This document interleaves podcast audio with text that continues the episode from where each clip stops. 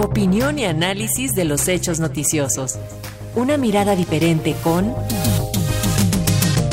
Eduardo Rosales Herrera.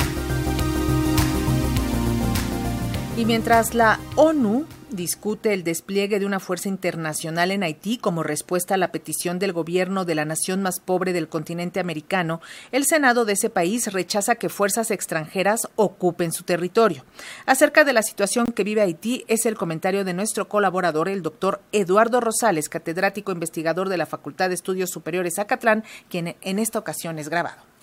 Querida Leni, queridos amigos radioescuchas, pues desde hace años pues, Haití ha venido sufriendo enormes problemas de violencia y criminalidad, escasez de productos básicos y suministro de agua e hidrocarburos.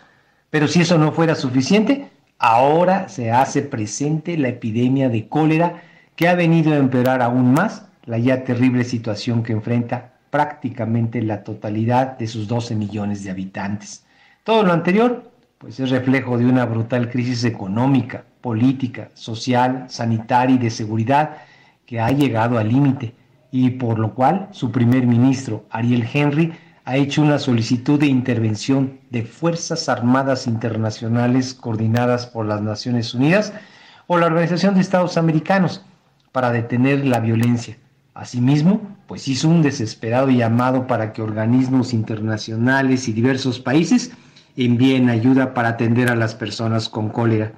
Haití es el claro ejemplo de un gobierno fallido, de un país cuyos múltiples y variados gobiernos no han logrado encontrar la vía del crecimiento y el desarrollo y que hoy por hoy se encuentra a merced de la corrupción y de las bandas criminales. A tal grado ha llegado el nivel de violencia que en agosto del año pasado el entonces presidente Jovenel Moïse fue asesinado. Las autoridades gubernamentales, y los cuerpos policíacos, carentes de recursos, equipamiento y capacitación, están absolutamente rebasados por la delincuencia organizada que ya domina extensas regiones y áreas de la economía. En lo que va del año, las pandillas han secuestrado a más de 1.500 personas, cobrado más de 31 millones en recompensas y tienen el control del 75% de la capital. Ello ha ocasionado un agravamiento del fenómeno migratorio, tanto al interior, que son los desplazados, como al exterior, que son los refugiados, en el que la mayoría de los haitianos huyen principalmente hacia Estados Unidos y Canadá. La salida masiva de personas ha hecho que ese país pierda miles y miles de jóvenes y adultos en edad productiva. Simple y sencillamente no hay futuro en ese país. Desde hace varios años, un sector de la clase política haitiana tuvo la infausta idea de asociarse y auspiciar a bandas criminales con la finalidad de generar casicazgos, establecer territorios y disponer de cuotas de poder. Sin embargo, y en poco tiempo, esos grupos delincuenciales lograron su autonomía y empezaron a sentar sus reales. Ahora, estas pandillas pues se han dedicado al despojo de viviendas, secuestros, extorsiones, robo y saqueo de pequeñas, medianas y grandes empresas, así como del comercio informal y formal. Todo aquel que no acceda a sus exigencias es asesinado. Aunque Haití tiene formalmente un poder ejecutivo, legislativo y judicial, pues en la realidad son órganos confrontados e inoperantes que en poco contribuyen a la estabilidad de la nación. Por otra parte, y para darnos una idea de la pobreza que vive en ese país, digamos que más del 60% de sus habitantes sobrevive con menos de 2 dólares al día, en el que el 25% de sus habitantes gana menos de un dólar al día. Así las cosas, y según cálculos de la Oficina de Coordinación de Asuntos Humanitarios de la ONU, más de un millón de personas necesitan ayuda y protección humanitaria urgente. La inversión extranjera directa ya casi es inexistente, lo que ha generado mayor desempleo, menor ingreso y mayor pobreza.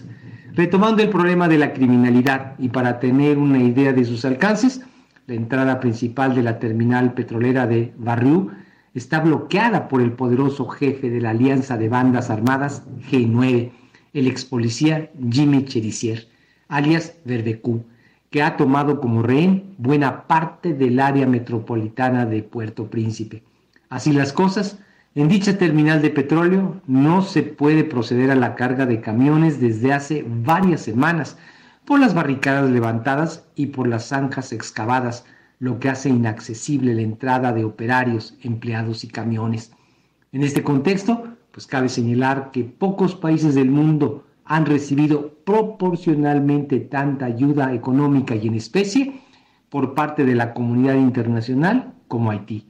Pero la ineficiencia, corrupción e impunidad pues han hecho que esos fondos no repercutan favorablemente en la población. Ante la terrible situación que pues se vive en ese país, la vecina República Dominicana continúa construyendo un muro entre ambas naciones. A la fecha ya lleva 164 de un total de 370 kilómetros, con la intención de disminuir los flujos migratorios y evitar que el crimen organizado traspase su frontera. Haití enfrenta una crisis estructural con profundas raíces que desafortunadamente no tendrá solución ni en el corto ni en el mediano plazo. Querida Leni, queridos amigos radioescuchas, yo soy Eduardo Rosales y como todos los miércoles, este fue mi comentario para Radio Educación, la primera, la única y por supuesto la mejor radio cultural e informativa de México.